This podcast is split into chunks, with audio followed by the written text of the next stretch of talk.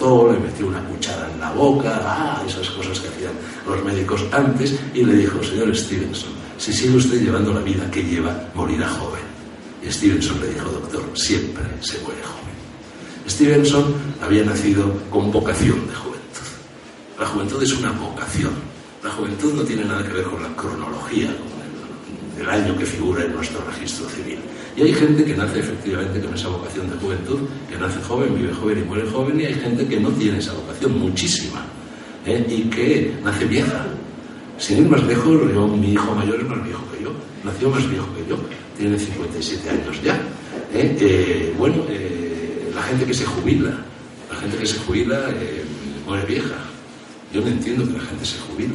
Yo no entiendo ni siquiera, perdonen que diga estas cosas, son las cosas que yo pienso, raritas muchas de ellas, ya lo sé, pero a mí me sorprende mucho la gente que se enfada con lo que digo, con lo que escribo. ¿Qué quiere la gente?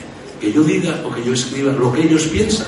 Hombre, si digo, si soy yo quien hablo y si soy yo quien escribo, tendré que decir lo que yo pienso.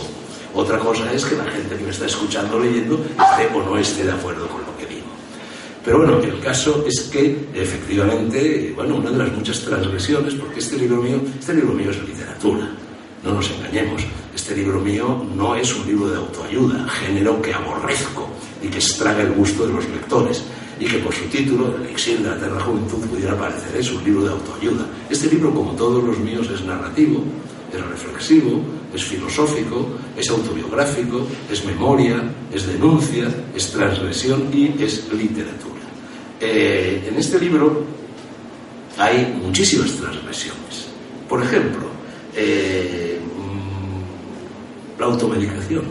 Yo defiendo muchísimas transgresiones para el discurso dominante entre los médicos yo me llevo muy bien con los médicos. Siempre me yo siempre me llevo bien con los médicos y con los curas. ¿eh? o con los bonzos o con los lamas, ¿eh? que al fin y al cabo, bueno, más o menos pretenden lo mismo. Los bonzos, los curas y los lamas se ocupan de la mensana y los médicos se ocupan del corpore sano, pero en definitiva son aliados en una misma tarea. Bueno, entonces eh, hay muchas cosas que nos dice oficialmente la medicina. Una de ellas es que nunca hay que automedicarse. Vamos a ver. Yo creo que por lo pronto, lo lógico, mi libro está lleno de sentido común. Sentido común y sentido del humor. Sin sentido común y sin sentido del humor no se puede hacer absolutamente nada en la vida, ni siquiera tener buena salud. Entonces a mí me parece que el sentido común manda, manda automedicarse. Si a mí me pasa algo, lo primero es, yo lo primero que hacía, y lo hacía ya de niño, era irme a una enciclopedia que había en casa buscaba los síntomas y a veces encontraba remedio, a veces no. O me enteraba de que alguien, un amigo, un vecino, quien fuera, pues había eh, experimentado síntomas parecidos a los míos y le preguntaba. E intentaba curarme, automedicarme. Y cuando no lo conseguía, ya acudía a un médico. Pero esto lo hacía cuando tenía 6, 7, 8 o 9 años, de tal manera que cuando ya el médico me veía, pues decía, caramba, chaval, tienes mucha cultura médica. Es verdad, yo tenía ya entonces mucha cultura médica porque me había ido a la enciclopedia. Bueno, por ejemplo, yo defiendo la automedicación. Es por mencionar algunas de las muchas transgresiones del discurso dominante en la ciencia oficial con la que se va a encontrar el lector de este libro. Otro es la defensa a muerte de lo que despreciativamente la ciencia oficial llama efecto placebo. Vamos a ver, lo que cura, cura y ya está. Y si está curando por fantasía, por imaginación, por eso que se llama el placebo, pues viva el efecto placebo. Hay una comedia de Molière, El enfermo imaginario, eh, en la cual se llega a la barbaridad de decir, bueno, no es que Molière lo diga, por supuesto Molière lo dice, eh, en fin, como ejemplo del absurdo, de un médico que dice que más vale morir según las leyes de la medicina que seguir vivo en contra de ellas. Bueno, pues, es un disparate contra el sentido común. Entonces, el efecto placebo, y aquí tengo precisamente a un médico, Durante, que dirige una clínica, clínica de punta que incorpora todos los últimos logros y descubrimientos de la medicina anti-aging eh, americana y no solo americana y que aparece en el libro y que aparece además de una forma determinante y crucial en el libro, bueno, el, doctor eh, Durante seguramente no me quitará la razón, o a lo mejor sí, no lo sé, en mi defensa del placebo y en mi defensa de la automedicación. Mm, por ejemplo, otro punto conflictivo del libro yo llego a decir, y lo digo, que una madre que, a no ser que me medie una causa de fuerza mayor que lo impida, que no dé el pecho a su hijo durante largo tiempo, cuanto más tiempo mejor, cuanto más tiempo mejor dentro de ciertos límites. Yo tuve la suerte, una vez más, a veces lo malo es bueno, yo tuve la suerte que como nací en la guerra, pues no había papillas, no había fosfatitas, no había potitos, no había perarlos, no había de nada, y debido a eso mi madre tuvo que alimentarme eh, forma adaptante, natural, durante mucho tiempo. Yo atribuyo mi singular fortaleza física en gran parte a los dos o tres años que yo mamé, es decir, eh, donde generé un sistema inmune realmente fortísimo. Yo he hecho de todo en la vida, realmente he hecho de todo y me he metido de todo en la vida. Siempre lo he hecho con juicio, siempre lo he hecho, nunca lo he hecho en exceso, siempre lo he hecho con cabeza y con corazón. Pero realmente yo, y esto no es ninguna fanfarronada, yo hoy a mis 80 años, casi 80 años, me faltan dos días, eh, sigo viviendo exactamente igual a como vivía cuando tenía 20 años. Y hago lo mismo y trabajo 12 horas al día, 365 días al año y viajo y me meto en situaciones peligrosas y como y bebo y hago el amor y no he experimentado ningún descenso en mi, digamos, prodigiosa actividad, prodigiosa energía. Yo atribuyo, como digo, en gran medida esa energía a la lactancia. Eh, ahora bueno, hay muchísimas eh, madres que se niegan, tienen que trabajar o no quieren estropearse el físico, tal, se niegan a dar el pecho a sus hijos. Bueno, yo creo que cuando una persona da el paso, paso importantísimo en la vida, paso muy peligroso, yo reconozco el derecho de las mujeres a no querer ser madres. Precisamente ahora se está descubriendo, ha habido un libro reciente en Alemania que está siendo un bestseller, por el cual, en fin, a través de una serie de encuestas con madres, se descubre que hay muchas madres que se arrepienten de haber tenido hijos. Yo lo entiendo, haber tenido tener hijos es, bueno, termina la juventud y hasta, que tienes un hijo haces lo que quieres. A partir del momento en que tienes un hijo haces lo que debes. La juventud ha terminado. Nada trastorna más una vida, una economía doméstica, un tran, doméstico, una relación entre el marido y la mujer, entre el padre y la madre, etcétera, como la llegada a un hijo. Ahora bien, tienes derecho a no tener hijos. Yo incluso podría decir yo que tengo cuatro hijos. Tengo cuatro hijos de 57, 47, 37 y 4 años. Entre mi hijo menor y mi hijo mayor hay 54 años de diferencia. Mi hijo menor viene al mundo con tres nietos míos, que son sus sobrinos. Y sus sobrinos tienen, uno tiene 25 años, mi otra tiene 17 años y luego tiene otra más pequeñita, casi casi de su edad. Bueno, o sea que realmente eh, sé de lo que estoy hablando y no tengo por qué negar que yo nunca he querido tener hijos. Y sin embargo he tenido estos cuatro hijos. ¿Por qué? Bueno, la vida es así y no voy a hablar de ello, pero reconozco el derecho de una mujer a no tener hijos. Pero si corre el albur de tener un hijo, tiene unos deberes.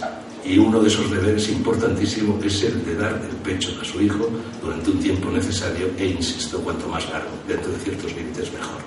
Mi libro califica sin tapujos de malos tratos, palabras que está tristemente de moda, los que da a su hijo una madre que no le da el pecho y que, recurre, a una lactancia artificial. Sería otro punto conflictivo, está lleno de puntos conflictivos mi libro. Por ejemplo, yo antes he hablado de la gente que nace con vocación de vejez, la gente que se jubila. Yo digo en el libro que la jubilación es una violación de los derechos humanos y debería estar prohibida por la ONU. Por supuesto, la ONU no se dedica a esas cosas, se dedica a desencadenar guerras y nada más. Sostengo también en el libro que todos los organismos internacionales deben ser inmediatamente prohibidos. Los organismos internacionales son solo instrumentos de ayuda a las personas que trabajan en ellos, que cobran unos sueldos que ni nuestros diputados. Vaya. Eh, la jubilación, estoy hablando de la jubilación obligatoria, en cualquier caso. La jubilación obligatoria es una monstruosidad. Vamos, lo es para mí, que soy escritor, o lo es para el doctor seguirá queriendo curar a sus semejantes pues hasta que la muerte se lo impida. Yo creo que una persona que tenga una vocación, y, digo, y toda persona que sepa lo que quiere hacer en la vida y lo haga, tiene una vocación, que puede ser una vocación de ebanista o que puede ser una vocación velazqueña, es igual, es una vocación, pues no quiere jubilarse. Está de guardia siempre, como los farmacéuticos. Y desde luego he observado que las personas que se jubilan, en el mal sentido de la palabra jubilación, que dicen, oh, qué bien, ya no tengo que ir a trabajar por las mañanas y entonces me voy a dedicar a, instalarme, a repantigarme delante de un televisor a ver siete partidos de fútbol al día, o me voy a ir todas las tardes a la taberna más cercana a jugar al tute, o me voy a ir al parque a echar miguitas a las palomas. Esas gentes cascan, esas gentes se mueren rápidamente y se mueren viejas. Bueno, también una de las cosas que digo en el libro es estas expediciones. Yo creo que es la solución final, es una forma de aliviar los problemas de la sanidad pública, del erario público y tal. Esto del inserso, ¿eh? de agarrar a los viejecitos y de llevárselos amontonados en autobuses a bailar la polca hasta las 3 de la mañana en horrendos hoteles de Benidorm después de haber sido alimentados con chope ¿eh? y con pacharán de garrafa. Se mueren eso es una forma de morir, eso es la solución final. bueno, cosas como estas, el libro está lleno. por ejemplo, eh, contra la Organización Mundial de la Salud. Yo, vamos, pido abiertamente que los miembros de la Organización Mundial de la Salud sean procesados por cohecho y prevaricación porque aparte de las tonterías que dicen constantemente, hombre, no todo lo que dicen son tonterías, claro, nadie es absolutamente tonto, ni absolutamente malo, ni absolutamente bueno, pero simplemente, por ejemplo, lo que ha hecho la Organización Mundial de la Salud con esos dos o tres casos de supuestas epidemias, la peste aviar, aquella de las gallinas chinas y todas estas cosas, que obligaron al mundo entero a comprar miles de millones de vacunas que nunca se pusieron y que al final resulta que murió media docena de personas de esas pestes, ¿eh? ¿eso qué es? Eso es la cadena de la corrupción. Esas vacunas fueron pagadas por todos ustedes, fueron compradas por el Ministerio de Sanidad español ¿eh? y no sirvieron absolutamente para nada y esto es constante, una y otra vez. ¿Cómo es posible, por ejemplo, que la marihuana esté prohibida y que sin embargo las grasas trans que van directamente a las arterias ¿eh? no estén prohibidas? ¿Cómo es posible que prácticamente todo lo que se vende envasado en un supermercado, uno lee la etiqueta y si tiene un mínimo de cultura dietética, de cultura médica, se le ponen los pelos de punta. Por ejemplo, el azúcar. ¿Cómo es posible que la marihuana, que tiene, aparte de otros usos recreativos o otros usos iluminadores, tiene usos terapéuticos comprobados absolutamente de un modo científico, ¿cómo es posible que la marihuana esté prohibida y que el azúcar no esté prohibido? Droga más dañina que existe es el azúcar. Y todo lo que estamos comiendo, todo tiene azúcar, hasta lo salado. Llegan a mezclar el azúcar con la sal. El azúcar es una droga altamente adictiva y es una droga que propinamos a nuestros niños desde que nacen. Yo me doy cuenta con, con mi hijo pequeño, con aquel, es una lucha imposible mi hijo pequeño, no sé, en Castilfrío, un pueblo de 20 habitantes, sale a la calle y le van regalando ganchitos, chucherías o caramelos por todas partes, no se puede impedir. Lo colocas delante de la televisión para quitártelo un poco de encima y que se te tenga con Doraemon o con la patrulla canina y paf, paf, paf, anuncios todos con azúcar. Esos niños van a ser obesos. La obesidad es la madre de muchísimas de las enfermedades y esos niños el día de mañana van a ser diabéticos de tal manera que yo imagino un mundo horrendo de ciencia ficción que esté poblado por monstruos diabéticos que van caminando por las calles. Bueno, es un ejemplo. Estoy exagerando, ya lo sé. Escribir es exagerar. Escribir obliga a citar, porque la literatura es un río en marcha y otros escritores que nos han precedido.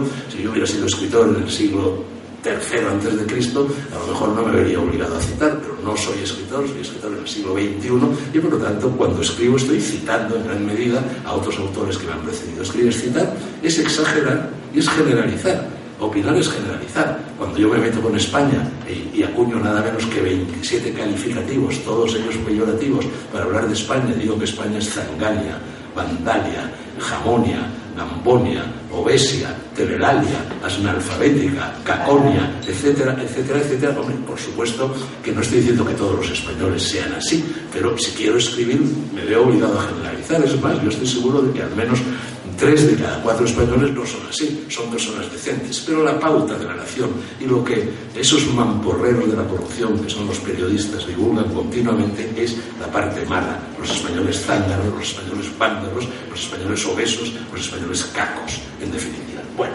eh, uso compasivo. A mí hay algo que me escandaliza tremendamente de eso que se llama la ciencia médica oficial todos estamos viendo, pues, casi a diario, semanalmente, mensualmente, que de repente aparece en la televisión la noticia de que ah, hay un maravilloso grupo de científicos del laboratorio no sé qué de la Universidad de Valencia ha descubierto un medicamento o unas células o un instrumento de investigación que va a permitir curar el cáncer. Pero que eso va a tardar todavía cinco años porque hay que experimentar en ratones y no sé qué y no sé cuánto y pasarlo por el Colegio Oficial de Médicos y tal. Y el uso compasivo si yo tengo un cáncer o algo parecido, yo me voy al médico de la esquina, yo me voy a Boston y yo me voy a la Virgen de Lourdes, y me voy al chamán, y me voy al terapeuta, y me voy al curandero, y me voy a todo bicho viviente, porque eso es lo lógico. ¿Cómo es posible que si de verdad existe una posibilidad de que eso que acaba de descubrir ese grupo de investigadores puede curar el cáncer o lo que sea, ¿cómo es posible que los colegios de médicos y los ministerios de sanidad no permitan el uso compasivo de esas sustancias? Esos son claros atentados contra el sentido común y así podríamos seguir por los siglos de los siglos. Eh, ya que hablamos de ciencia, vamos, a mí también me parece estremecedor esto que continuamente aparece en los anuncios de televisión, tome usted leche pascual, eh, no sé qué, eh, baja el colesterol, científicamente demostrado. Todo eso es mentira. El colesterol no se baja con ninguna de esas cosas. El colesterol se baja de otras, de otras formas. Y en cualquier caso, eso es científicamente demostrado, ¿dónde está la demostración? ¿Cómo es posible que se permita usar y abusar de ese término de esto está científicamente demostrado? utilice usted la pasta de dientes no sé qué, científicamente demostrado que reduce la caries y, eh, por favor. Eh, hay una charlatanería imperante en ese mundo que yo tanto preconizo, que es el mundo de los herbolarios, que es el mundo de la medicina natural, que son, es el mundo que produce muchos de los productos que figuran en ese elixir de la voz. Pero hay una charlatanería impresionante. Continuamente están viniéndonos con coplas de que si el cartílago de tiburón, de que si la maca peruana, de que si no sé qué, no sé cuánto. Todas esas cosas son sencillamente mentira. Son crecepelos vendidos por charlatanes en la puerta de, los parques públicos. Eh, el agua. A mí me desespera esta manía que que además es que la ciencia cambia continuamente de paradigma. Hubo una época en la que el aceite de oliva, por favor, el aceite de oliva no había que tomar nunca aceite de oliva, ¿no? Y luego se descubre que era justamente al revés, que lo que había que tomar era aceite de oliva y no había que tomar los demás aceites. Bueno, pues la ciencia continuamente nos está proponiendo cosas contradictorias, cambio de paradigma. ¿eh? Y ahora les ha entrado, empieza ya a surgir una doctrina contraria, la manía de que hay que beber muchísima agua. Bueno, beber muchísima agua es una enfermedad es una enfermedad que tiene nombre, se llama potomanía, palabra que todavía no figura en el diccionario, pero sobre la cual ha escrito una magnífica novela Melino Tom, ¿no? esa escritora belga. ¿eh? Y entonces resulta que, aparte de que beber tanta agua sea bueno o malo, yo por ejemplo confieso, y a lo mejor el doctor Durante en estos momentos se horroriza al oírme, yo confieso que apenas bebo agua. Bebo otras cosas, bebo horchata, por ejemplo, me gusta muchísimo la horchata, pero el agua no me entra. Me cuesta un esfuerzo formidable de beber agua. Yo recuerdo, y lo cuento en el libro, como cuando después de siete años de exilio volví a España y entonces había una campaña tremenda en televisión del agua mineral Solares. ¿eh? Y el eslogan era Solares, solo sabe agua. Digo, coño, pues si solo sabe agua no la tomo. De hecho, yo acuñé un eslogan contrario, otra marca, decía, lo que fuera, digo, tiene sabor. Bueno, eh, eh, la manía esta del agua, ahora todas las mujeres, sobre todo las chicas jóvenes, todas van con una botellita de agua mineral cuando muchas de las aguas minerales están contaminadas, puestos a beber agua, bebe agua del grifo, que es el agua que además nos dice la OMS y nos dice el Ministerio de Sanidad, que a pesar de que tiene enormes cantidades de cloro y todas estas cosas, pero bueno, que es el agua menos mala que existe, el agua que menos bacterias tiene. Si te empeñas en beber agua, bebe agua del grifo. No, bebe agua mineral, que generalmente es un camelo. Yo, por ejemplo, en mi tierra soriana, ya que me conocen en todos los bares, todas las circunstancias, ya saben que a mí no se me puede poner un agua que ha colonizado el país, es el agua Montepinos, que la hacen en Almazán y es agua del grifo.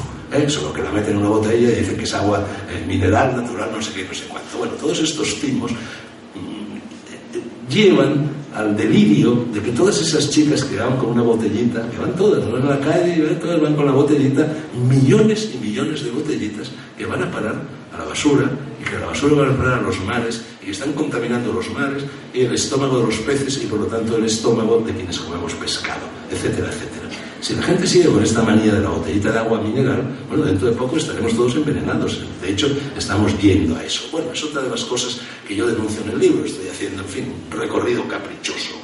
Eh, yo me quedé horrorizado cuando hace aproximadamente año y medio Andalucía, yo no sé si esto es verdad o no, bajaba para ver una corrida de José Tomás, allí en Granada y comí, estaba Ana precisamente conmigo y otros amigos, ¿eh? y estábamos comiendo en un al lado de la plaza y yo hice lo que, lo que hago siempre.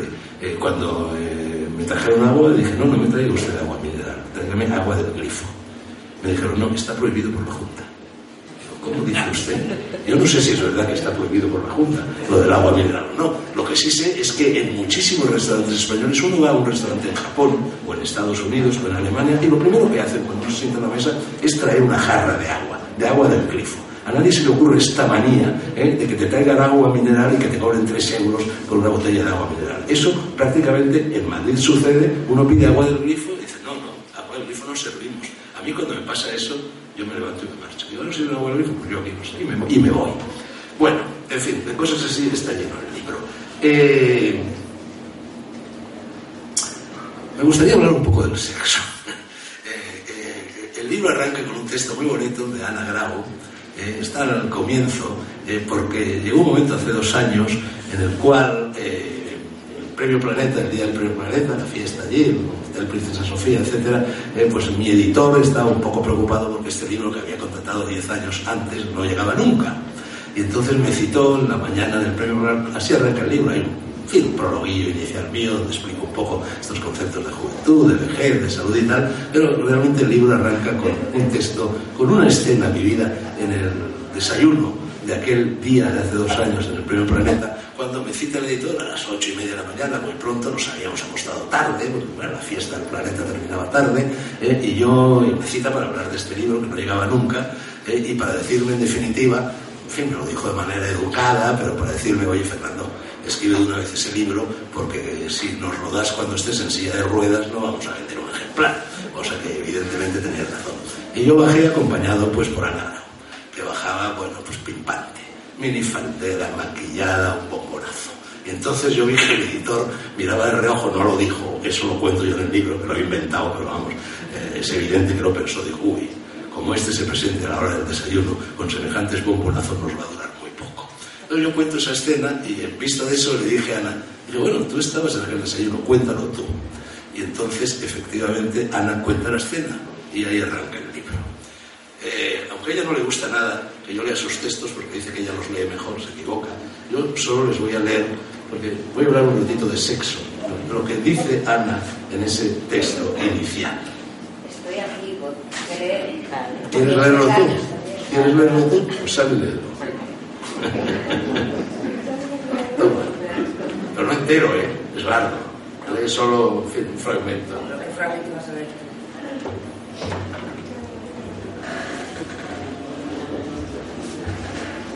Bueno, hay que decir que el texto se llama Texto de Ana Grau, porque el libro lleva incrustaciones de otros autores, eh, con textos de otros autores que me han autorizado a incluirlos en mi libro y que tienen bastante que ver con lo que yo digo en el libro. ¿no? Texto de Ana Grau, Desayunos de infarto con dragón, el retorno de la taquimeca. La taquimeca es como yo bauticé hace, cuando estaba escribiendo mi novela La canción de Rodan, cuando bauticé a Ana Grau. Ana Grau estaba en ese encuentro en el usino de Schauen, en Marruecos, que ha citado Manolo en su intervención y yo estaba escribiendo entonces una novela, la única novela que yo he escrito en mi vida, que aunque, aunque terminó siendo autobiográfica también, que no era autobiográfica, porque contaba, es novela, ¿eh? pero contaba la historia de Luis Roldán. ¿eh? y yo nunca había escrito un libro sobre una tercera persona, el libro no me salía, no me salía, no me salía, y si no me salía y yo no era capaz de ganar la batalla de escribir ese libro, yo muy seriamente pensé en el suicidio porque por lo que os he contado antes, de que yo solo soy escritor y desde los tres años he sido escritor y lo único que todo lo que yo he hecho en la vida ha sido para ser escritor, si yo era literariamente derrotado, mi vida carecía de sentido. Llegué a pensar seriamente en el suicidio. Lo consulté incluso con Gaona, José Miguel Gaona, que seguramente todos conocéis, cuál era la forma más indolora y menos complicada para tus herederos, tus descendientes, tus deudos de suicidarse, que por lo visto era inhalar helio. No sé si el doctor Durante está de Bueno, estaba realmente en una situación límite. Entonces, Ana había venido a ese encuentro en usino de Sauen y entonces, como es escritora, como es eh, periodista, eh, yo quería visitar la Adrada, eh, porque en determinadas escenas de la vida de Roldán, o mejor dicho, de la vida de la mujer de Roldán, cuando estaba protagonizando el mayor episodio de aislamiento penitenciario en un modo de la cárcel de Brieva de toda la historia de España, su mujer cuando iba a verlo, las visitas, bien sabéis, y estas cosas, pues dormía por una serie de circunstancias en la Drada, que estaba muy cerca de Brieva, muy cerca de Ávila. Entonces yo quería ver los escenarios, porque yo siempre escribo, yo soy como el apóstol Tomás. Yo cuando escribo sobre algo tengo que ir. Si yo escribo sobre la batalla de Maratón, me voy a la llanura de Maratón. Entonces, pues quería ir y al mismo tiempo había que tomar notas y es difícil tomar notas cuando uno va conduciendo un coche o subiendo o bajando por las torchas de un monte. Entonces a mí se me ocurrió pedirle a Ana que viniera conmigo y que tomara notas, como una especie de taquimeca para ver que también me he dado cuenta con sorpresa que los jóvenes no saben lo que es una taquimeca. Taquimeca, que viene de taquimecanografía, era como antiguamente las secretarias, bueno, pues, escribían a máquina y pasaban las cartas de los jefes o lo que fuera. Entonces la bautizaron con taquimeca, le pedí esas notas, entonces en lugar de darle las notas me dio un texto. Me dio un texto con tal talento literario que yo le dije, no, no, no, esto con tu permiso y por supuesto citando tu nombre, lo voy a incrustar en el libro y efectivamente está incrustado en el libro La canción de Roland entonces aquí, bueno, a raíz de ahí, pues bueno, estalló una eh, fuerte, vigorosa, potente relación cultural, literaria, emocional, sentimental y sexual entre Ana. De ahí que eh, aquel día, a la hora del desayuno, pues me dejara acompañado por ella. Y entonces le dije, escribe este texto. Entonces la parte que deberías ver eh, sería, bueno, pues toda esta, ¿no? La epístola de, la epístola de San Pablo a los Corintios, ¿se empieza aquí? Sí, ahí empieza, es más larga, ¿no? Sí, hombre, pero ya te sé bastante por acá. Y luego por aquí, toda esta, ¿no? O sea, todo esto. No, pero no todo, esto, esto y esto. O sea, esta página y esta. Lo enteras, o sea, tú sabes perfectamente lo que tienes que. Bueno, el libro tiene una dedicatoria, ¿eh? La dedicatoria es para Ana Grau, la taquimeca, que aquel día desayunó conmigo en Barcelona y cree que soy importante. Y si tuviera razón. Por cierto, la fotografía que viene en la solapa del libro es esta. Es la primera fotografía mía que existe. Yo bebé, porque es un libro que trata de la eterna juventud, de manera por la que existe.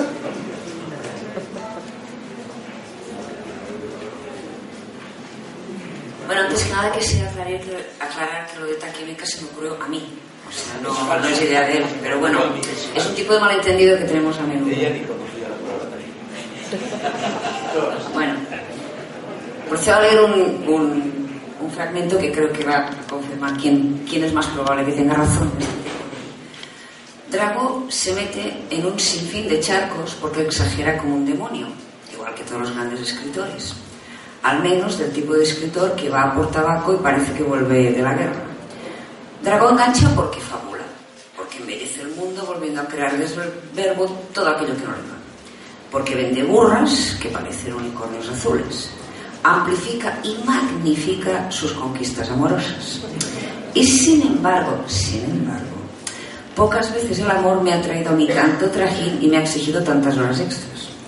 Como le comenté a mi mejor amiga después de desayunar por primera vez en la cueva del dragón, comillas, se supone que una se lía con un hombre con edad de ser su abuelo para poder relajarse y estar tranquila, para no tener que vivir a base de apio y yogur y machacarse a pilates y abdominales, pues resulta que este abuelo me lleva derecha como una vela.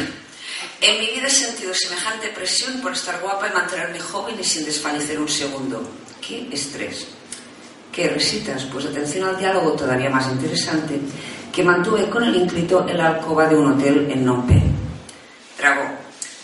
Veces pienso que me habría gustado que tú y yo nos hubiéramos enamorado antes. ¿Cuánto antes? Drago, ¿no coincidimos hace 20 años en la ruta Quetzal de Miguel de la Cuadra? Aquel pudo ser un buen momento, ¿por qué no cojo? Me temo que entonces tú eres todavía demasiado inmaduro para mí, ¿sabes? Bueno, me salto y voy un poco al meollo del asunto. Hace 15 años que envejezco más despacio que otras, que aparente ejerzo menos edad de la que los papeles dicen que tengo.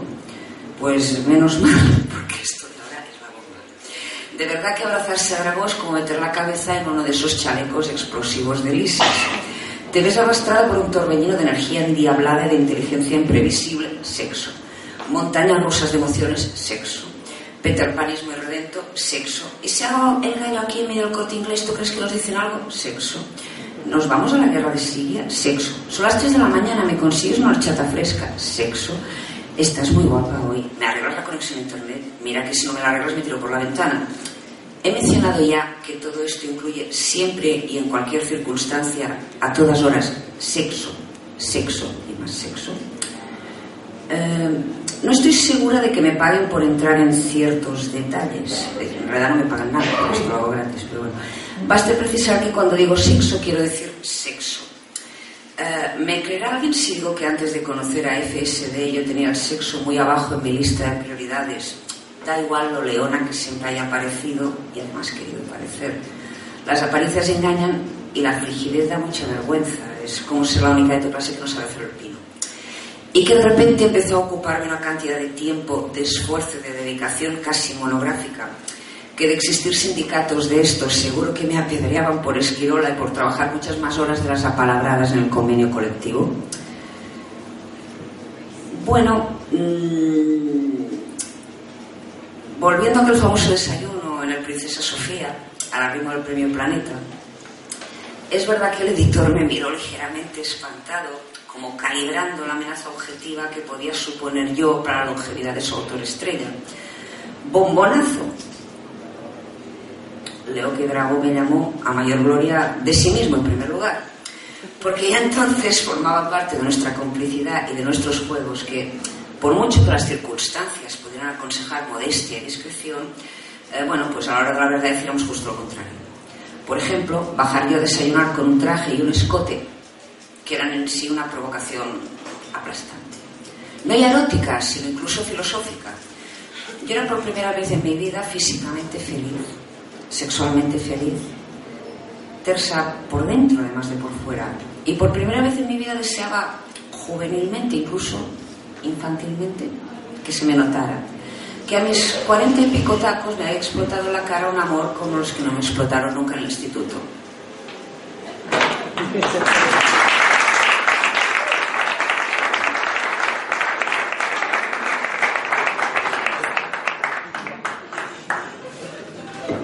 Bueno, voy a ir terminando este texto, sumamente halagador para mí, que duda cabe, ¿eh? en cualquier caso demuestra que se puede llegar a los 80 años en plena juventud. Eh, yo exagero cuando escribo, ahora no. Ana está diciendo la verdad. Hay un segundo texto, ¿eh? hay un segundo texto al final del libro, porque ya que ella empezó el libro, pues cuando yo hace aproximadamente 5 o 6 meses fui amablemente invitado por esta clínica Neolife, que ya he mencionado, dirigida la parte clínica por el doctor Durantes, pues nos sometieron a un chequeo tremendo los dos. Tres días, pum, pam, pim, arriba, abajo, vamos, nos miraron hasta la uña del dedo meñique del pie izquierdo. Eh, y lo que Ana cuenta después de ese chequeo, muy divertido también, es que por lo vaginis, cuando ya habían llegado los resultados del chequeo, que estaban en posesión del doctor Durante, por lo vaginis, le preguntó, se refiere al caso de Mario Vargas Llosa y la tía Julia y el escritor. Incluso llega a decir, bueno, vamos a ver, los dos pinchas bravas de la literatura española son Vargas Llosa y Sánchez. Gracias. Eh, ojalá tuvieras tanto dinero como el Preisler. Bueno. Ojalá tú tuvieras el premio Nobel.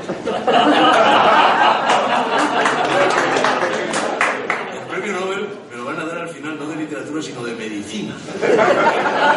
Precisamente, precisamente el doctor Durante me ha dicho esta mañana en la rueda de prensa de la SEMAL, el Congreso de la SEMAL, de la Sociedad Española de Medicina de Longevidad y Antienvejecimiento, que ese elixir dragón, eh, que está muy bien, que se ha quedado sorprendido, y no solo el doctor Durante, sino que tengo obra en mi poder un análisis de la Universidad de Murcia, un análisis minucioso de 90 páginas, lo de gráficos, de latinajos científicos, etcétera, donde dice que efectivamente todo eso es, traduce, refleja lo que es el elixir que yo desde hace 40 años vengo tomando, más o menos, ¿eh? dice que por lo pronto que nada en él hay que sea dañino para la salud y que todo es saludable prácticamente para todos los parámetros de la actividad humana, desde el deporte hasta las sábanas.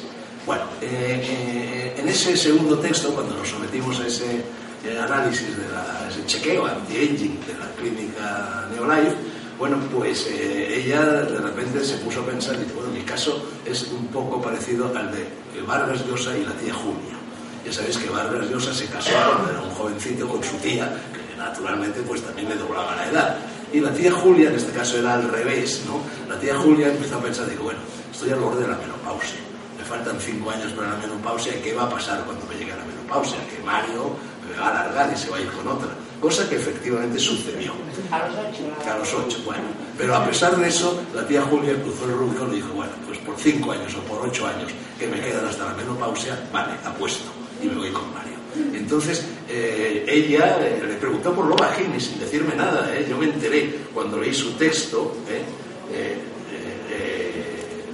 Le preguntó que cuánto me quedaba, qué tal estaba yo, que si, los telómeros, que si la melatonina, que si patatín y patatán, ¿no? ¿Eh? Y respuesta, dice, y finalmente, ¿qué pasa con el síndrome de la tía Julia? Yo en una parte acorralé a Varoufakis, no se va a enfadar el doctor Durante porque lo llamamos el broma Varoufakis, porque es que el día que yo lo conocí dije, Tiza, este doctor se parece mucho a Varoufakis. Y es verdad. Entonces, amistosamente lo llamamos doctor Varoufakis en el libro, ¿no? Dice, le miré a los ojos con los míos de matar y se lo pregunté tal cual. ¿Cómo está él de verdad? ¿Cuánto Peter Pan me queda? Respuesta, tranquila. Incluso con los tres bypasses y con un minúsculo aneurisma disecante en la aorta abdominal, esto es una tenías por qué decirlo. Es, una- es un hombre extraordinariamente fuerte y bien cuidado, que si sigue así y hace solo un poquito más de ejercicio, te puede durar bastantes años con buena salud, con el cuerpo y con el ánimo joven.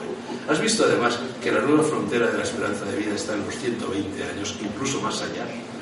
Y ella entonces dice, es el último párrafo del libro, sea, por 20 o 30 años de felicidad, tirando por lo bajito, cometo yo la locura de quererle y de aguantarle. Tienen ustedes todo pagado en Shangri-La. Y así termina el libro. Bueno, esto no es más que una demostración puesta en boca ajena, no en mi propia boca,